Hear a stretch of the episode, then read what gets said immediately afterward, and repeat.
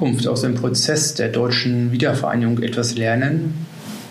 Wissen wir aus diesen Erfahrungen, wie große Veränderungen gesellschaftlich gestaltbar sind?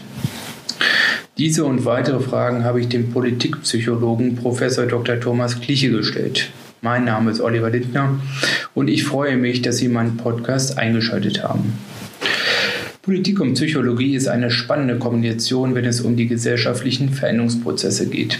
Ich hatte die Gelegenheit, in den vergangenen Tagen mit Professor Dr. Thomas Kliche zu sprechen. Er hat an der Hochschule Magdeburg-Stendal unter anderem Politik- und Gesellschaftspsychologie. Er studierte zuvor an den Universitäten München, Freiburg, London, Leningrad und Hamburg und arbeitete so ganz nebenbei neben dem Studium übrigens als Schlafwagenschaffner. Das Gespräch war jedoch alles andere als auf Schlafwagenniveau. Thomas Kliche hat eine klare Position und vertritt diese auf den Punkt. Er ist nicht nur der sozialwissenschaftliche Beobachter, sondern jemand mit einem Anliegen, mit einer Haltung, die sich jedoch auf seine Forschungsvorhaben begründet. Ich freue mich, wenn Sie nach dem Gespräch zum Hörer greifen und mir Ihre Meinung zu dem Interview mitteilen. Für solche Diskussionen habe ich eine Podcast-Hotline geschaltet, in der Sie sehr gern Ihre Nachricht hinterlassen können. In meiner nächsten Folge gehe ich dann darauf ein. Die Rufnummer der Podcast-Hotline sage ich zum Schluss an. Ich wünsche Ihnen viel Vergnügen und neue Erkenntnisse.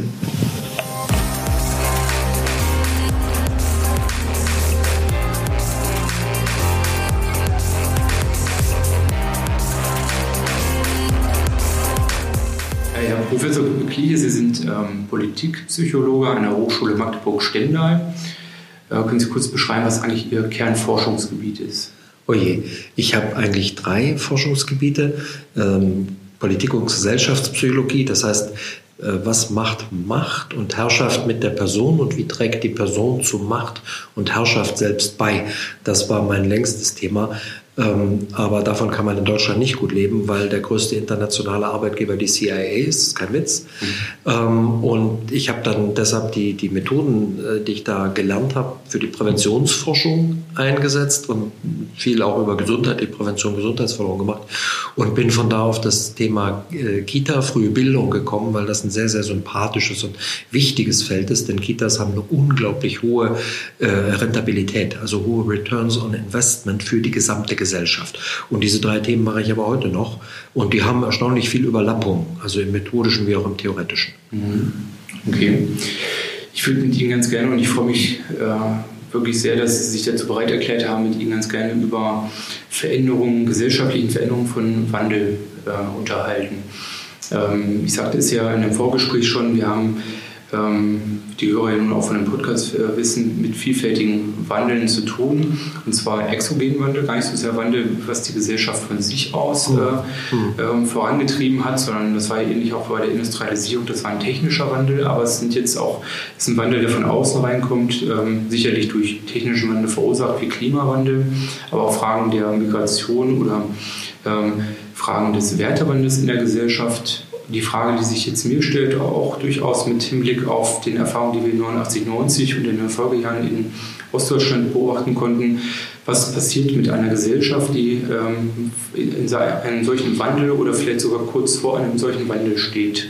Ja, erstmal ist von den Menschen selbst charakterlich, ganz schlicht charakterlich abhängig, wie sie auf Veränderungsbedarf reagieren.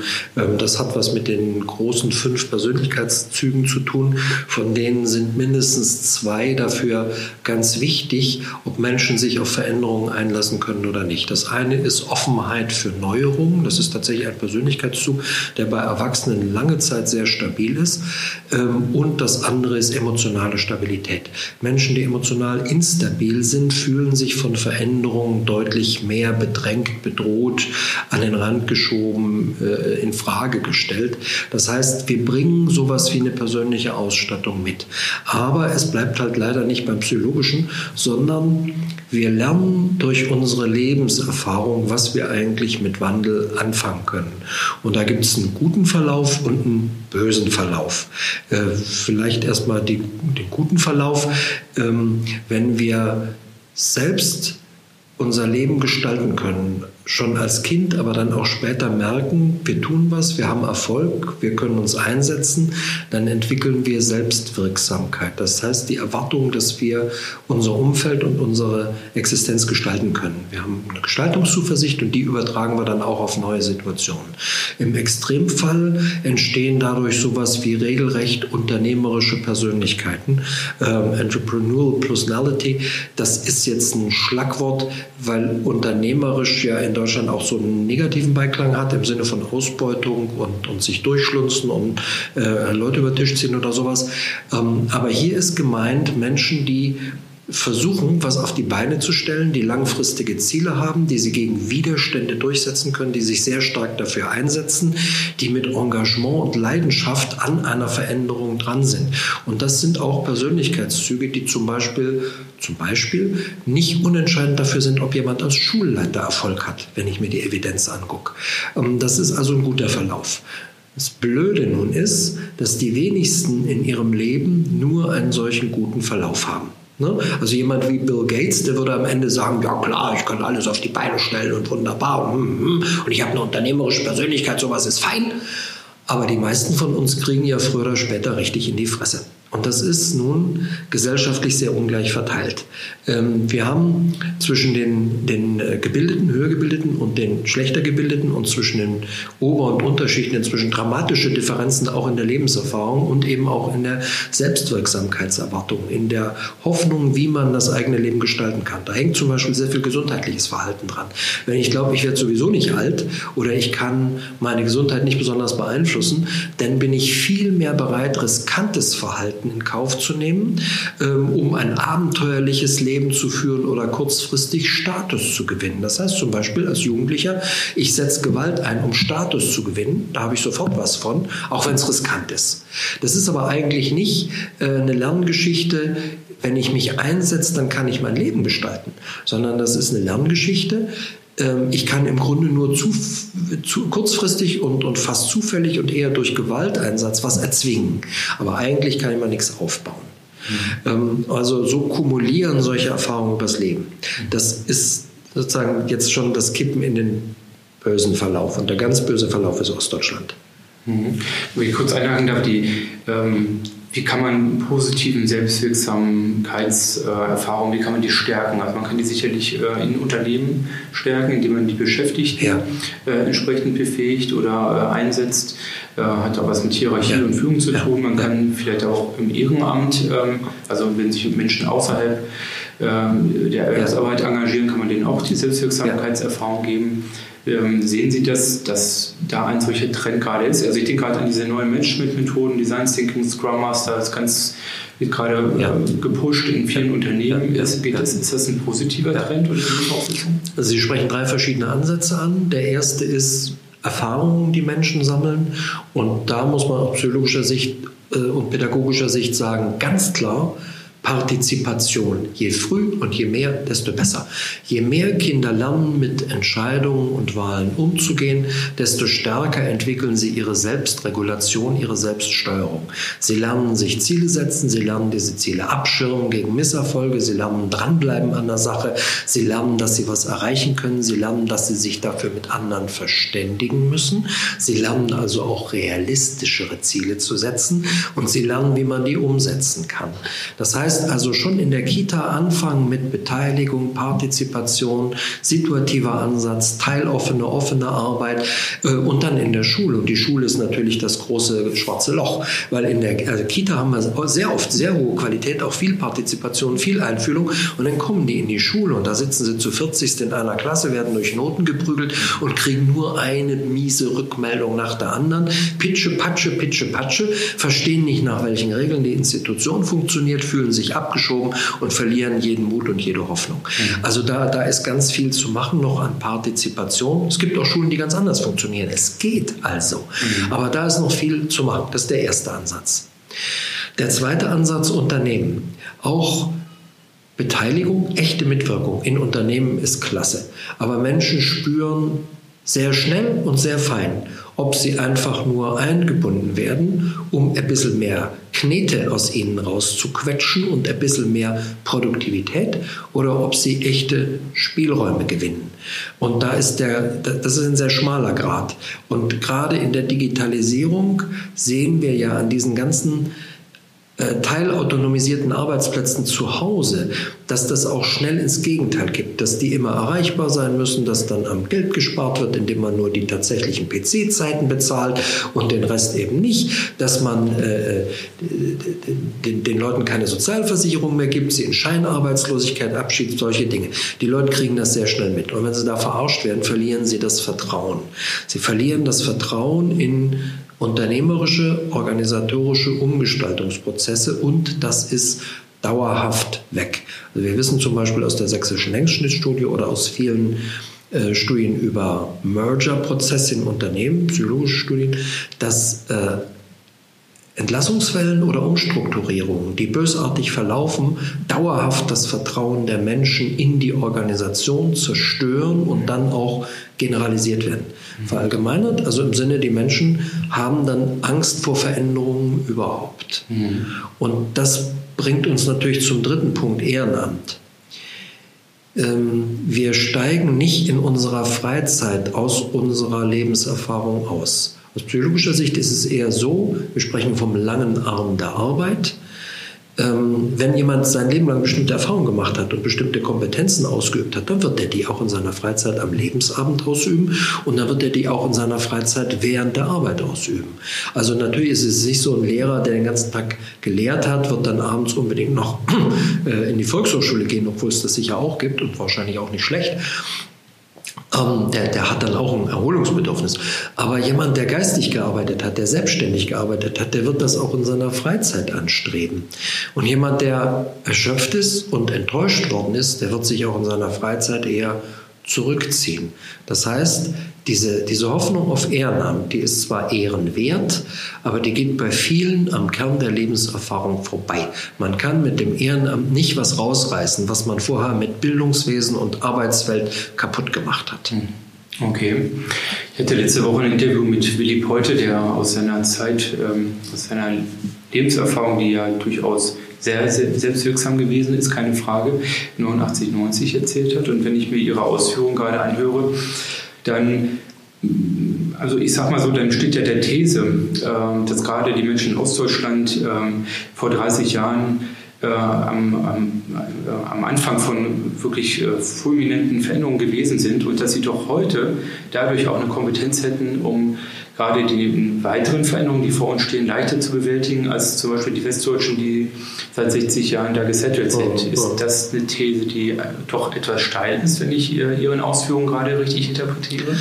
Hm, ja, da würde ich gerne Herr Lindner, da würde ich gerne als Wissenschaftler, einfach als Sozialwissenschaftler auch empirisch argumentieren, aus dem heraus, was ich über Ostdeutschland gelernt habe, seit ich hier bin. Das eine sind Studien über die Erziehergeneration DDR in den Kitas, die ja jetzt langsam in den Ruhestand geht.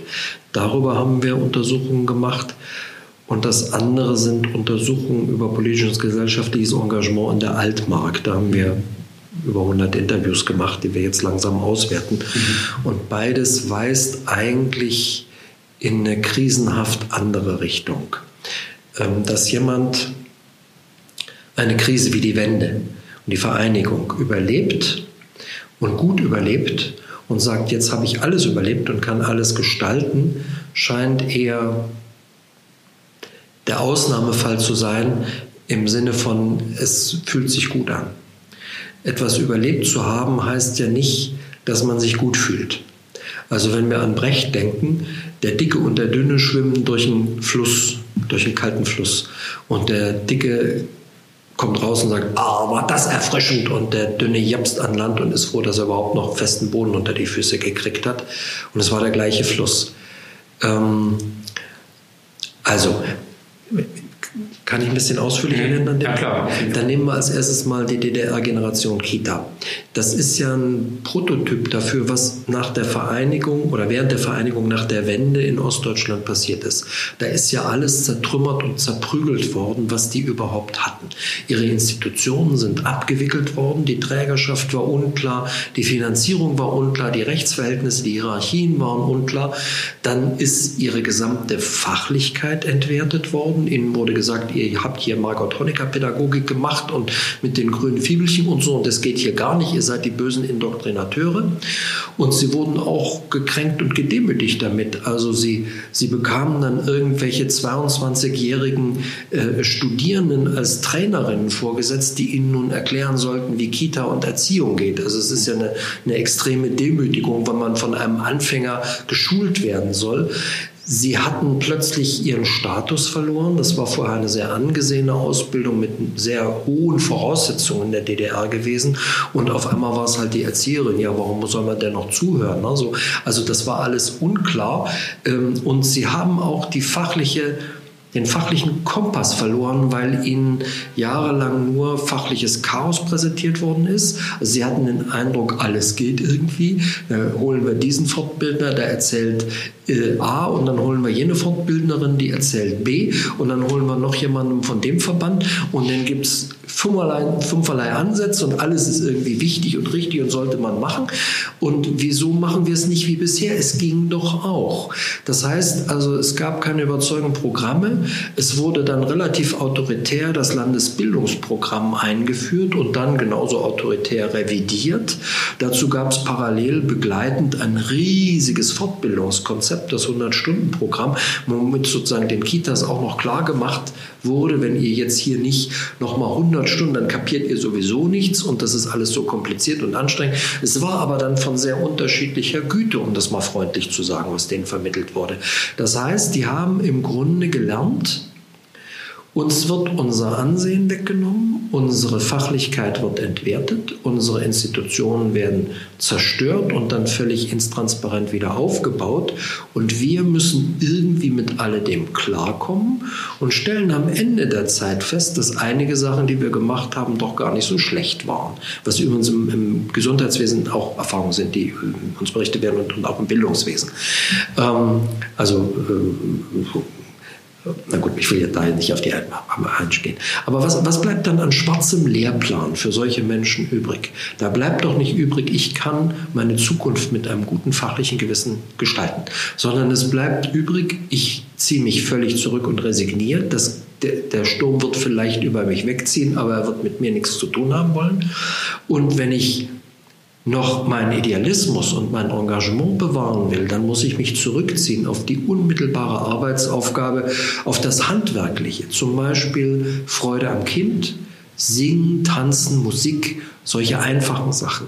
Das ist kein und nicht unbedingt ein Wachstumsprozess, sondern das ist eher ein Rückzugs- und Absicherungsprozess. So, das, das ist die eine große Beobachtung. Die andere große Beobachtung haben wir aus diesen Interviews politische gesellschaftliches Engagement der Altmark. Die waren für mich überraschend und auch etwas entsetzlich. Ich bin ja so kernsozialisierter Wessi in Freiburg und äh, aufgewachsen seit 35 Jahren in Hamburg.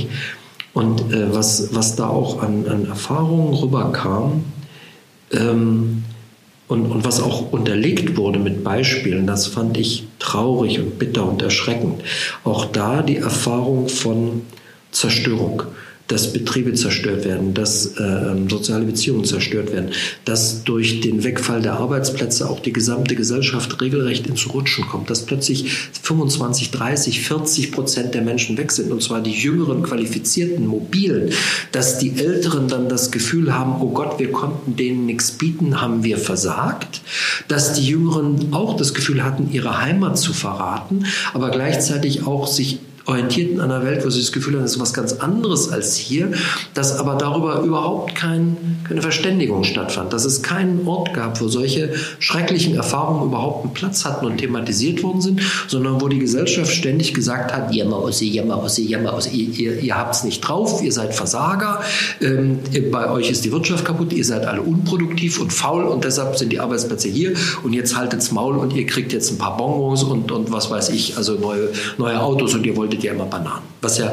regelrecht, und, und diese Witze sind bis heute lebendig, wenn Sie mal in Kabarett gucken, was ja einfach nur eine Form von Beschimpfung ist, nicht von Auseinandersetzung. Und die Ossis haben damals sehr oft, auch im Berufsverhalten der Psychologen damals reagiert mit dem Wunsch, man möge doch ihre Geschichte hören. Mhm. Aber es hat in dieser Gesellschaft kein Mensch Zeit, Geschichten zu hören, außer vielleicht der sozialen Arbeit oder dem Psychologen. Und es hat auch kein Mensch den Wunsch, den Standpunkt anderer zu würdigen, sondern es geht um eine Konkurrenzgesellschaft. Und was ist übrig geblieben in diesen Erfahrungen bei den Menschen, die wir interviewt haben? Erstmal, Politik und Gesellschaft fängt fast im wörtlichen Sinne vor der Wohnungstür an. Ähm, also es gibt ein Drin und ein Draußen. Das Drin sind Menschen, die kenne ich, denen vertraue ich, die kann ich berechnen.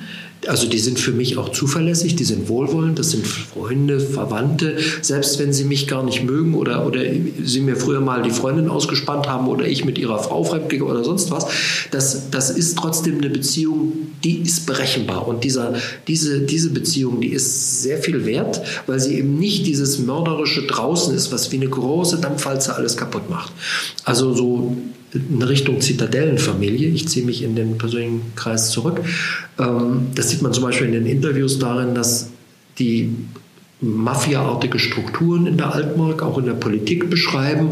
Wir wissen vielleicht, dass es in Stendal einen Wahlfälschungsskandal gab und dass da auch mal so größere Grundstücke völlig unter Wert an irgendjemanden verscherbelt werden, um es mal freundlich zu sagen. Ähm, und dass sowas passiert halt. Die Altmark ist auch ein, ein Paradies für Giftmüllverklappung, wenn Sie die richtigen Leute kennen und solche Sachen. Das ist jetzt nicht nur positiv alles. Aber das ist nur erklärbar, wenn man versteht, dass diese persönliche Beziehung ganz, ganz wertvolles Gut für die Menschen ist. Das ist das eine.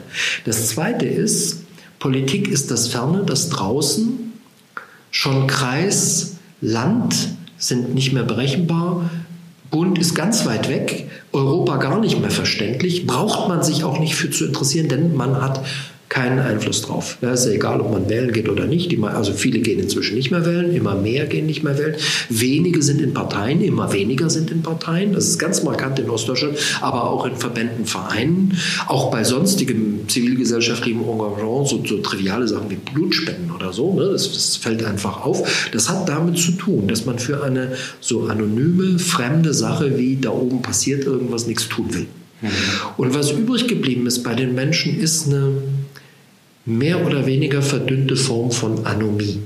Anomie ist der sozialwissenschaftliche Ausdruck für Normlosigkeit. Normlosigkeit bedeutet nicht, dass ich keine Werte und Normen mehr habe, sondern dass ich sehe, die Werte und Normen, die ich habe, sind mit dem, was in der Gesellschaft passiert, nicht mehr vereinbar. Und, und ich kann auch das, was in der Gesellschaft passiert, ist für mich gar nicht verbindlich. Es ist nicht berechenbar, es ist nicht beeinflussbar, es ist nicht gerecht, es ist nicht vernünftig. Und wenn es das mal ist, ist das Zufall, es hat mit mir nichts zu tun und mit meinen Leuten nicht. Das heißt, zwischen meinem persönlichen Leben und dem, was da passiert, gibt es eigentlich zunehmend wenig Verbindung. Ich kann mich im Grunde nur ein bisschen zurückziehen und abzusichern versuchen. Mhm. Und was ich markant und erschreckend fand, aber auch nicht realitätsfern, war, dass uns auch politische Entscheidungsträger ganz ähnliche Erfahrungen berichtet haben. Also jetzt nicht nur von so sind meine Wählerinnen Wähler, sondern auch von ja, so ist es doch. Also ob ich da jetzt in Berlin sitze oder in China fällt ein Sack um. Hm. Okay, ja, über Institutionenvertrauen würde ich mit Ihnen gleich auch nochmal sprechen. Ich will nochmal einen Schritt zurück. Ähm, es gibt ja die These, dass, oder nicht nur die These, es ist ja irgendwie klar, dass die Demokratie bei den Deutschen, bei den Westdeutschen angekommen ist, weil 1949 ja nicht nur die Demokratie und das Grundgesetz kam, sondern im Prinzip auch die, der ökonomische Aufstieg.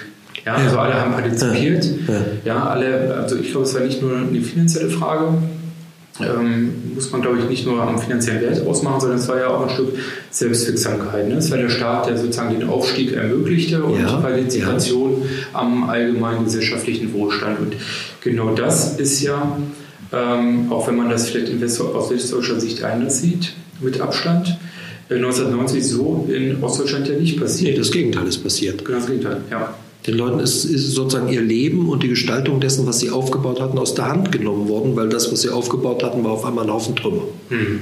Genau, und die, die, Reduzierung sozusagen auf das, was äh, an Geld transferiert wird von West nach Ost, ja, und dass Straßen gebaut werden äh, und die Infrastruktur und äh, was weiß ich, äh, das war sozusagen ja nicht das, was am Ende dazu geführt hat oder was es gebraucht hätte, um ähm, die Partizipation in dieser neuen Gesellschaft überhaupt herzustellen, um diese Selbstwirksamkeitserfahrung herzustellen, sondern der Verlust des Arbeitsplatzes wog dann eben schwerer als der Verlust des Einkommens. Und, und, es war auch der Verlust von gesellschaftlichen Perspektiven. Also es war einfach nur die Orientierung, welchem äh, ähm, Westführer folge ich jetzt. Und da war ja so Anfang der 90er Jahre die Wahl zwischen, äh, also grob gesagt, einer Richtung, die gesagt hat, liebe Freunde, Vereinigung geht nicht so schnell oder ihr zahlt dafür. Das war die SPD. Und liebe Freunde, blühende Landschaften, kommt nur, wir haben genug für alle. Das war Kohl. Mhm. Und Kohl ist im Osten gewählt worden. Der hat im Westen keine Mehrheit mehr. Die sind dem Inschauen zugelaufen. Die haben nicht die Bürgerrechtler gewählt, die haben die CDU gewählt und sind von der CDU und deren Abwicklung verarscht worden. Mhm. Das war ja dann auch der Einbruch der Parteimitgliedszahlen in Ostdeutschland. Die haben sich ja äh, ein Bruchteil pulverisiert in den 90er Jahren. Aber tatsächlich hieß es nicht, wir haben uns falsch entschieden, sondern uns ist das alles aus der Hand genommen oder vielleicht auch wir haben es aus der Hand gegeben und wir haben es jetzt nicht mehr in der Hand. Wir erleben es nicht mehr als unseres. Ähm, Im Grunde ist es eine Art von Dependenzbildung gewesen, wie eigentlich Deutschland mit anderen europäischen Ländern umgeht und wie Europa als Ganzes mit dem globalen Süden umgeht. Dass nämlich Rohstoffe rausgezogen werden, dass Märkte, Abnehmermärkte gebildet werden und dass den Leuten gleichzeitig auch eingeimpft wird, ihr seid ja selber schuld, man kann es schaffen, das seht ihr doch an uns. Und, und das ist eine ganz perfide Mischung aus wirtschaftlicher Abhängigkeit und Beziehungsfalle und auch noch was, was die Leute in ihrem Selbstvertrauen tief schwächt, sodass sich auch selten Gegenbewegungen bilden können. In Ostdeutschland ist die solideste Gegenbewegung bisher der, diese, diese äh, krampfhafte Schiefheilung äh, der Populismus. Der Populismus ist Elitenkritik, ist Sozialkritik, aber alles dagegen, alles ungerichtet, alles voller Verbitterung und Wut, alles ohne Programm, ohne Lösung, ohne äh, äh Idee, Grundidee außer Fremde raus. Das ist ja im Grunde, schmeißt sie alle raus, also am besten auch die Messis. Hm. So, dann haben wir wieder unseres und das ist das Richtige.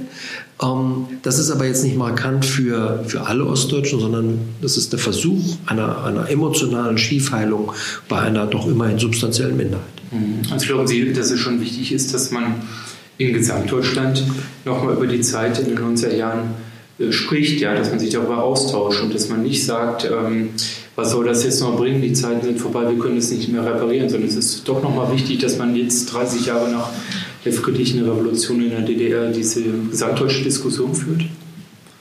Ich habe ehrlich gesagt keine Ahnung. Ich weiß nicht, ob das was bringt. Denn der Punkt ist ja, es ist vorbei. Mhm. Diese Ungerechtigkeit und diese Zerstörung sind geschehen. Die kann man nicht mehr aus der Welt räumen. Ich stelle nur bei unseren Interviews fest, also auch die Jungen im Grunde dadurch ein sehr positives DDR-Bild weiterführen, denn die, die Kontrastfolie ist ja eigentlich positiv. Die DDR war im Vergleich zu der sozialen und gesellschaftlichen, kulturellen Zerstörung, die nachher kam, den Demütigungen, der Vereinsamung und Vereinzelung, war was sehr Positives, war was Geschütztes, Überschaubares, was, was man selber gemacht hatte, was man gestalten konnte, wo man sich auskannte, wo man was aus dem Leben machen konnte. Und danach kam unsere ganzen Biografien werden entwertet, unsere Pläne sind nichts mehr wert, wir werden nur noch rumgeschubst und dann auch noch dafür beschimpft. Ähm, und diese, diese Kontrastaufwertung der DDR, die ist einfach in der generationalen Erinnerung drin. Ähm, ich glaube nicht, dass man die wieder rauskriegt. Aber ich glaube, dass wir darüber reden sollten, weil uns ja mindestens so tiefer sozialer Wandel in den nächsten 30 Jahren in ganz Deutschland und Europa bevorsteht. Und wenn wir das so machen wie mit der DDR, dann wird uns unsere Gesellschaft aus dem Ruder laufen. Die wird uns kaputt gehen. Nicht nur die Menschen, die Familien, die Kinder werden kaputt gehen, sondern auch wirklich die sozialen Beziehungen. Was jetzt als Verrohung diskutiert wird, was ja nur eine also erste Experimente mit einer neuen Repolitisierung sind, nachdem wir eben 15 Jahre apolitisierend gelebt haben, ähm, das, das wird ein, ein schwaches Lüftlein sein gegen das, was dann abgeht. Also wir sehen die die, den, diese Attraktivität des, des negativen Gefühls, des Auslebens von bösen Gefühlen und Erfahrungen, die sehen wir bei Trump, die sehen wir am Brexit.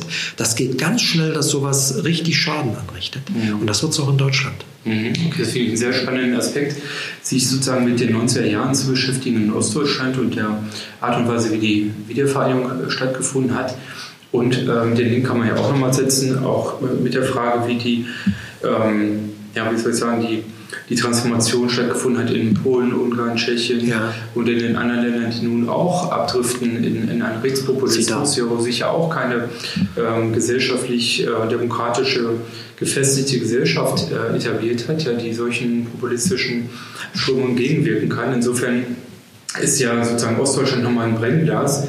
Äh, und was, was, eben noch krasser funktioniert, äh, eben auch an diesen MOE-Staaten. Aber ja. interessanterweise weil Sie es gerade auch schon gesagt haben, tatsächlich ja nicht nur in den ehemaligen Ostblockstaaten, sondern tatsächlich jetzt auch in Kernländern ähm, sozusagen der, der westlichen Demokratien, ja, wie USA. Äh, ja. In, ich finde, Frankreich ist äh, durchaus nicht immer nur ein positives Beispiel, wenn man sieht, wie Macron am Ende ja auch durch die Polarisierung Le Pen Macron die Parteienlandschaft im Prinzip platt gemacht hat.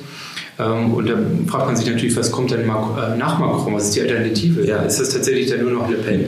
Mhm. Ja, oder wenn man sich in Spanien oder auch in Italien, ich habe neulich einen Bericht gelesen, der, der, gesagt hat, Italien war eigentlich immer die Avantgarde ähm, des, ja. des äh, gesellschaftlichen ja, Wandels und auch des Parteienwandels. Und was da passiert, ist Berlusconi ja sozusagen nur zum Warmmachen gewesen. Ja, wenn man heute die ist ja eine Fortschrittskraft inzwischen. Ja, genau, ja, also im negativen Sinne. Ja, und ähm, in der Tat äh, glaube ich, ähm, dass man sich Gedanken machen muss, was ist damals 1990 schiefgelaufen? Ja, was haben wir für Fehler gemacht? Und wir wiederholen diese Fehler gerade wieder.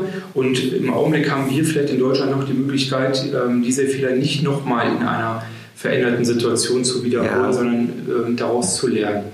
Deshalb meine Frage, ich weiß, es ist verdammt schwierig, darauf so zu antworten. Der Wandel äh, ist ja nun auch in Deutschland so weit fortgeschritten, äh, dass es keine, kein gemeinsames Narrativ mehr gibt. Ne? Also vor 30 Jahren haben alle die WM geguckt abends und ja. auf dem Schulhof konnten wir ja. uns darüber austauschen. Oder die Leute haben gewusst, wenn ich Tagesschau oder heute gucke, äh, dann ist das sozusagen mein politisches ähm, äh, Wissen, was ich habe. Und dann können wir gemeinsam darüber diskutieren, weil wir dieselben Informationen haben. Und jetzt haben wir eine vielfältige Meinungslandschaft, die völlig zerbröselt, wenn man so möchte. Und es gibt gar keine gemeinsamen Plattform mehr des Diskurses, sondern jeder kann sich seine kleinste Blase aussuchen und sich da zurechtfühlen und sich immer wieder bestätigen lassen in seiner Einschätzung. Wie kann denn dann tatsächlich ein gesellschaftlicher Wandel stattfinden, wenn diese Institutionen, jetzt nicht nur die staatlichen Institutionen, sondern auch ähm, wie Medieninstitutionen, wenn man äh, das so sagen will, wenn die nicht mehr diese Deutungshoheit haben? Hoheit haben sie nicht mehr, aber wir haben ja schon noch sowas wie einen vorherrschenden und gesteuerten Diskurs. Einfach weil unsere Gesellschaft nur funktioniert, wenn es bestimmte Regeln für wahrheitsfähige Aussagen gibt. Ähm, das mag im politischen Raum teilweise außer Kraft gesetzt sein. Spätestens in der Wirtschaftskrise in den USA werden die sich auch wieder einfangen ähm, das Parteiensystem ist noch ein anderes Thema. Also ich will jetzt nicht alles auf einmal, aber was, was, was wir schon sehen ist, ähm, das Vertrauen in Medien insgesamt mag etwas abflachen, aber die Nutzung und Orientierung an den Leitmedien in Deutschland, öffentlich-rechtlichen und hochwertiger Presse, ist nach wie vor sehr stark und eigentlich auch nur um Prozente abgekränkelt. Ähm, polarisierend wirkt dabei natürlich, dass der Populismus seine eigenen geistigen äh, Orientierungsfelder aufzumachen versucht und relativ systematisch eben auch mit allen Tricks arbeitet, Bots. Es gibt inzwischen Sozialroboter, die im Internet agieren, die so geschickt auftreten, weil sie durch künstliche Intelligenz lernen können, dass sie gar nicht mehr merken, dass das keine Menschen sind, sondern die lernen quasi an der Argumentation anderer, äh, bauen Zitate ein, äh, greifen Formulierungen auf, ähm, streuen persönliche Erfahrungen ein. Sie denken wirklich, sie haben eine Person vor sich. Da gibt es neue Forschungsprojekte dazu. Es ist eine Frage von fünf Jahren. Dann werden solche Institutionen und Neuerungen, also mit Institutionen meine ich, wenn da eben die Rechtsextremen ihre eigenen äh, Trollfabriken aufmachen, die systematisch das Internet zu beeinflussen versuchen, das ist ja aufgedeckt worden, zusammen mit solchen Bots werden auch zu einem Vertrauensverlust ins Internet führen. Das heißt, Menschen werden lernen müssen, sehr viel vorsichtiger mit Quellen umzugehen. Sie werden quellenkritischer werden müssen. Das wird im Bildungswesen vorbereitet werden müssen. Also einige Kompetenzen, die man im Grunde bisher der Wissenschaft vorbehalten hat, nämlich die Güte von Quellen vorsichtig zu beurteilen und nicht nur einfach drauf zu vertrauen, wenn da Wahrheit draufsteht und Tagesschau draufsteht, ist da Wahrheit drin. Das, das wird viel mehr Menschen betreffen. Und das ist eigentlich eine günstige Herausforderung. Das ist im Grunde ein Lernen zur Aufklärung. Ob das klappt, müssen wir sehen. Ja, da gibt es auch starke Gegentendenzen. Äh, es gibt ja nicht nur die Trollfabriken der Rechtsextremen, sondern oder die Social Bots. Es gibt ja eben auch die natürliche Faulheit zahlreicher Menschen, die lieber das Dschungelcamp oder so einen Scheiß gucken, als sich irgendwie sachkundig zu machen. Und es gibt die sehr geringen Einschaltquoten von Arte und Dreisat, weil anspruchsvolles halt anspruchsvoll ist. Deshalb heißt es anspruchsvoll. Ja, aber da müssen wir Menschen hinführen und wir haben noch nie so viele höher gebildete gehabt in einer Gesellschaft und noch nie so viele Kompetenzen in einer Gesellschaft. Also das ist offen, das ist zumindest nicht entschieden. Äh, und auch wo es hingeht, ist nicht entschieden. Das heißt, ich finde, da kann man auch mit, mit viel Hoffnung und Zuversicht reingehen und sollte aber auch überlegen, welche äh, Förderprogramme für vernünftiges Denken man in dieser Gesellschaft braucht. Und da denke ich zunächst mal an relativ radikale Schulreformen und übrigens auch Hochschulreformen. Ja, auswendig lernen ist keine Bildung. Mhm. Sehe auch so. Zwei von vier Kindern kann ich das nur bestätigen. Der, der zweite Aspekt ist, Sie haben die Parteien angesprochen.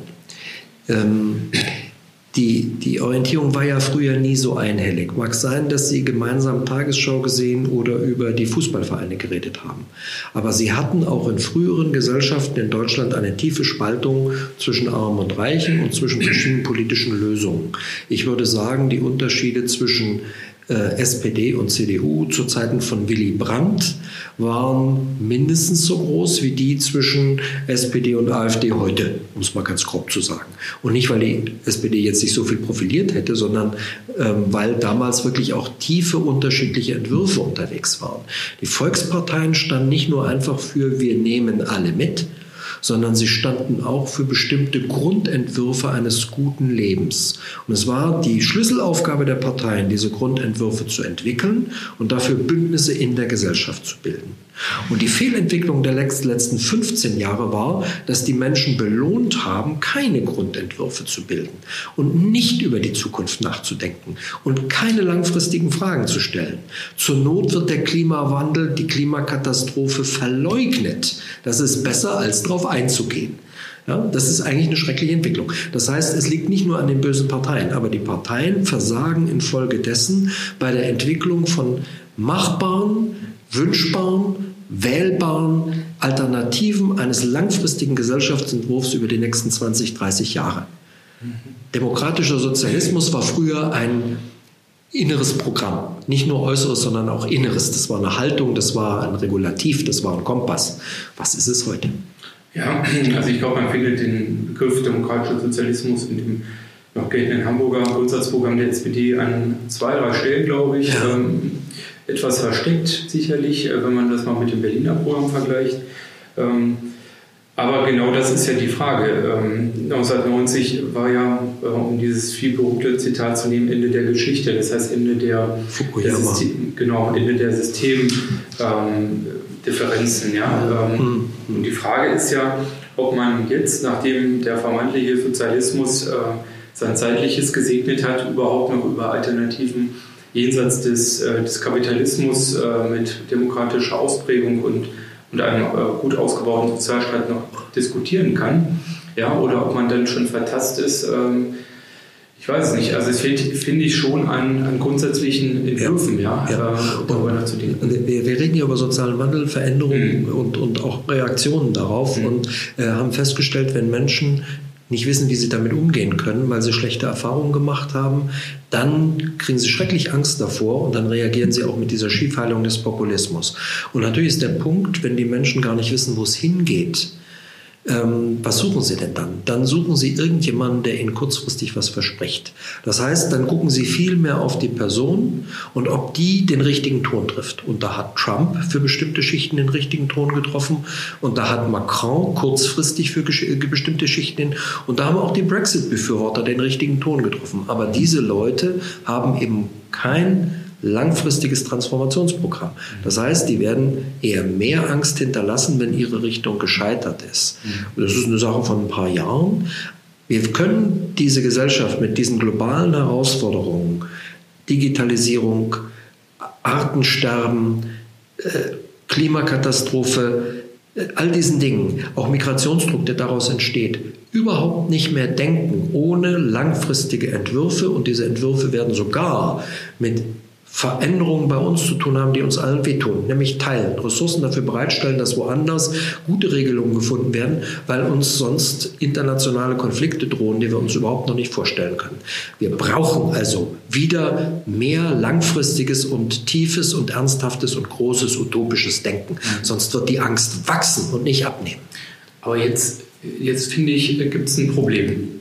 Die linken Utopien haben sich ja nicht gegründet. Ähm, weil es den Leuten so gut ging und weil man gesagt hat, uns muss es morgen noch besser gehen. Ja. Die linken Utopien haben sich ja gegründet aus, einer, aus einem Missstand heraus, ja. ja weil, weil sozusagen ein Stand ähm, alles hatte und der, der große Stand hätte nichts. Ja, ja es war Teilhabe und äh, soziale Gerechtigkeit. So, und jetzt sind wir in einer Situation, wo vermeintlich, zumindest aus ökonomischer Sicht, überwiegend man sagen kann, wir haben eigentlich eine Menge erreicht heute 2019. Ja, und ähm, es gibt ja, oder ich habe öfters mal gehört, dass Menschen gesagt haben, ja, damals haben meine Eltern gesagt, ich möchte, dass es meinen Kindern besser geht. Das sagen die heute, die Eltern sagen das möglicherweise nicht mehr, sondern sie sagen, ich hoffe, dass du, Sohn oder Tochter, dass es dir nicht schlechter geht als mir heute. Also es ist eine andere, äh, andere Ausgangslage, wo linke Utopien wachsen müssten, als man das eigentlich vor 100 Jahren hatte. Ist es sozusagen, also das finde ich eigentlich den spannenden Punkt, kann man sozusagen aus einem Jetzt wo man meint, man hat jetzt möglicherweise den Zenit, was ich nicht glaube, dass das so ist, aber wenn man jetzt meint, man habe den Zenit des Wohlstands erreicht und der glücklichen Zufriedenheit, ja. ähm, kann man da trotzdem sagen, alles wird da schlechter und deswegen müssen wir eine linke Utopie für eine bessere Welt entwickeln. Ja, weil es sonst noch schlechter wird. Also immer jetzt äh, weniger Ironie darin. Mhm. Ähm, mich kränkelt das alles überhaupt nicht an, ähm, weil ich als Christ sowas wie einen ethischen Sozialismus vertrete.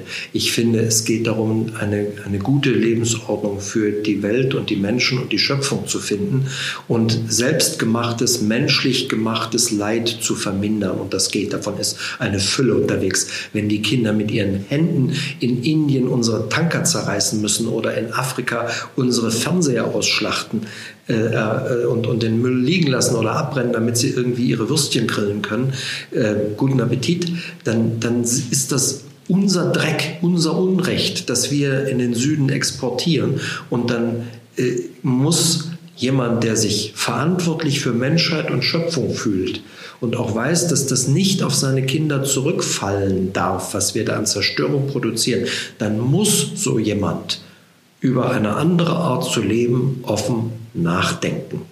Ja, sonst wird es unseren Kindern viel schlechter gehen als uns. Viel schlechter. Und das ist absehbar. Das wollen viele Leute bestreiten. Und weil sie nicht damit umgehen können, bestreiten sie dann die Tatsachen, zum Beispiel, es gibt doch keinen Klimawandel. Ne? Das ist einfach eine Art, das Thema abzukürzen.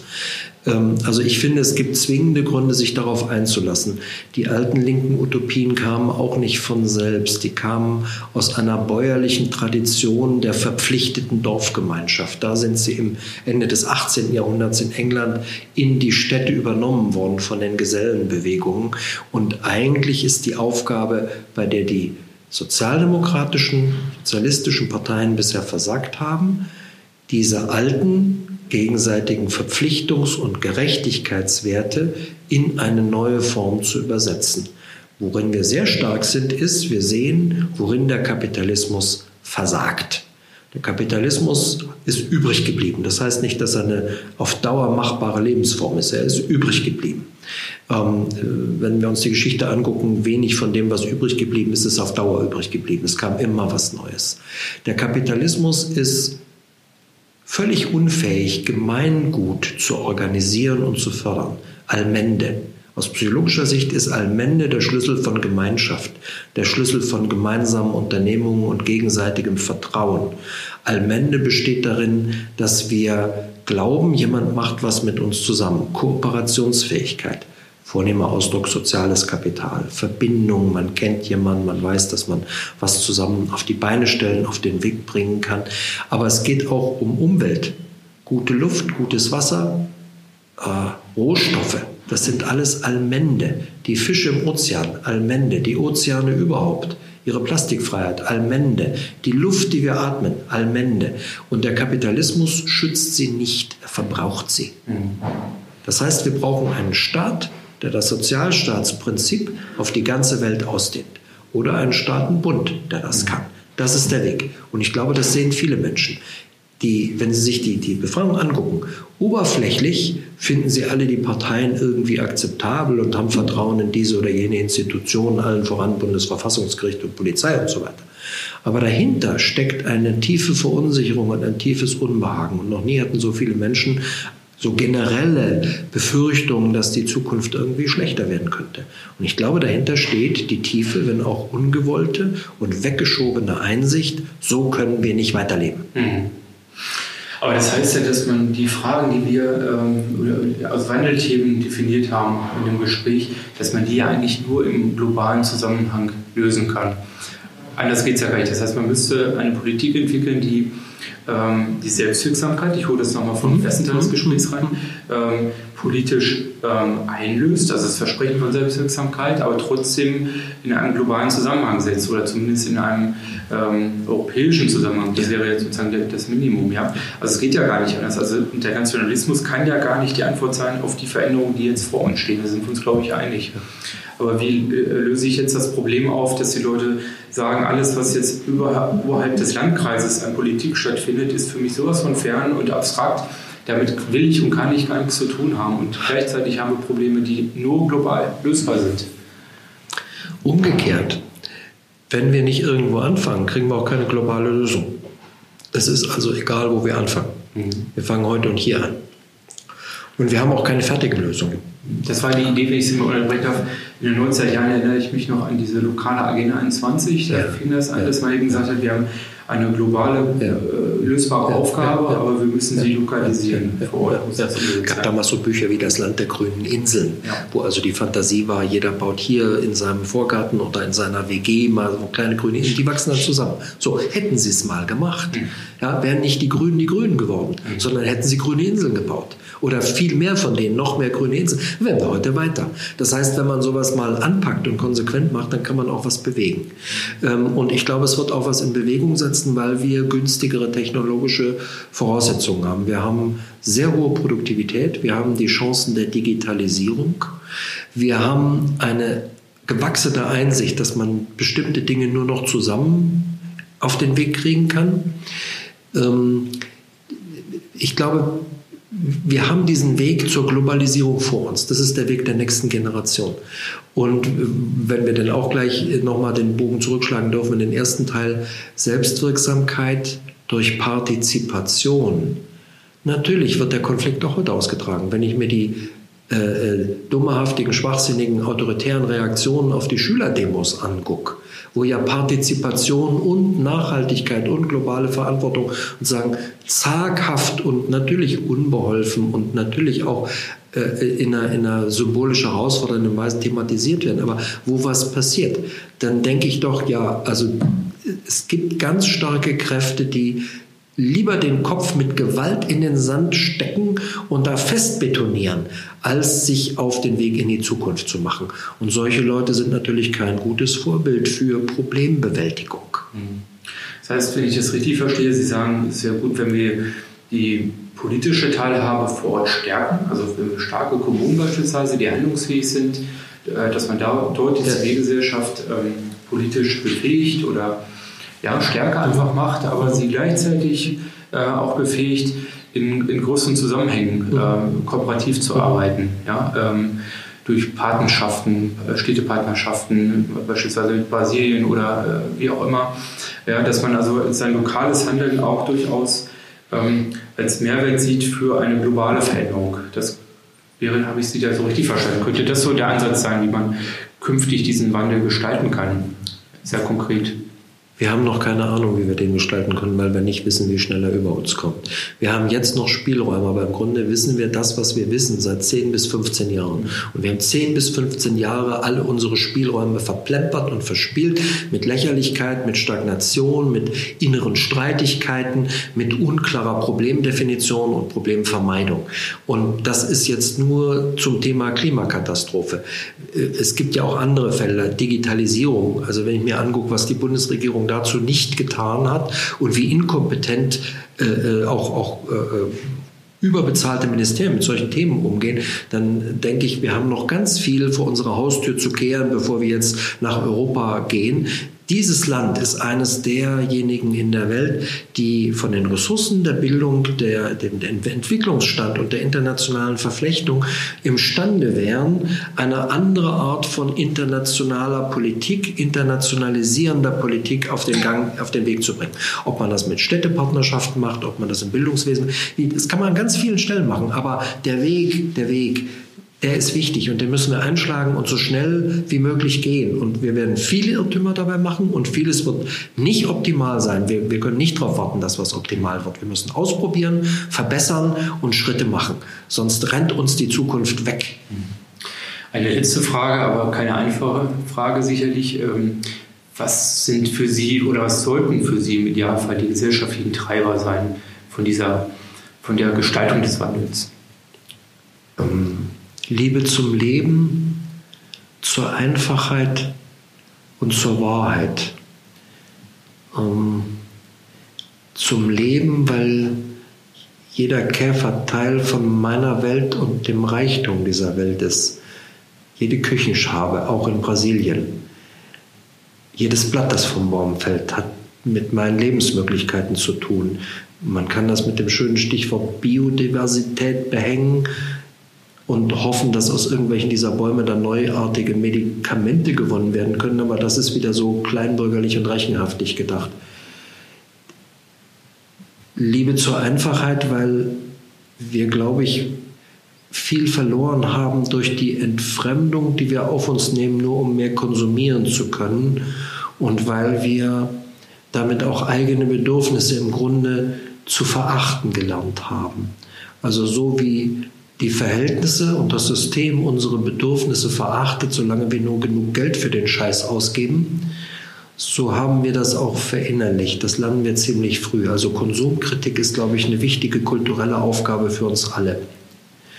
Und Liebe zur Vernunft, weil Berechnung und Wissen eben nicht die Fähigkeit sind, ein gutes Leben zu führen und Urteile zu finden, die uns und anderen gut tun.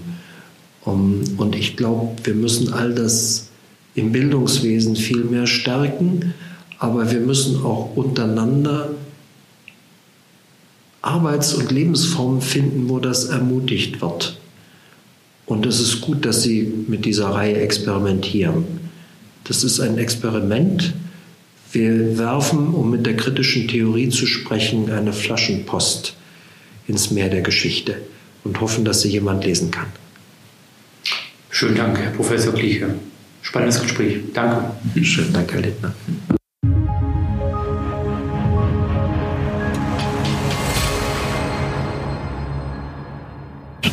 Ich freue mich, wenn Ihnen das Podcast-Gespräch gefallen hat und Sie mir eine Reaktion mitteilen wollen.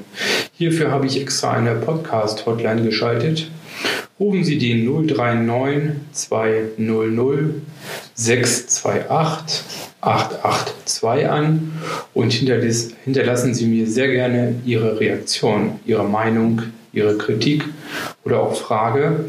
In meiner nächsten Podcast-Folge gehe ich dann gerne darauf ein.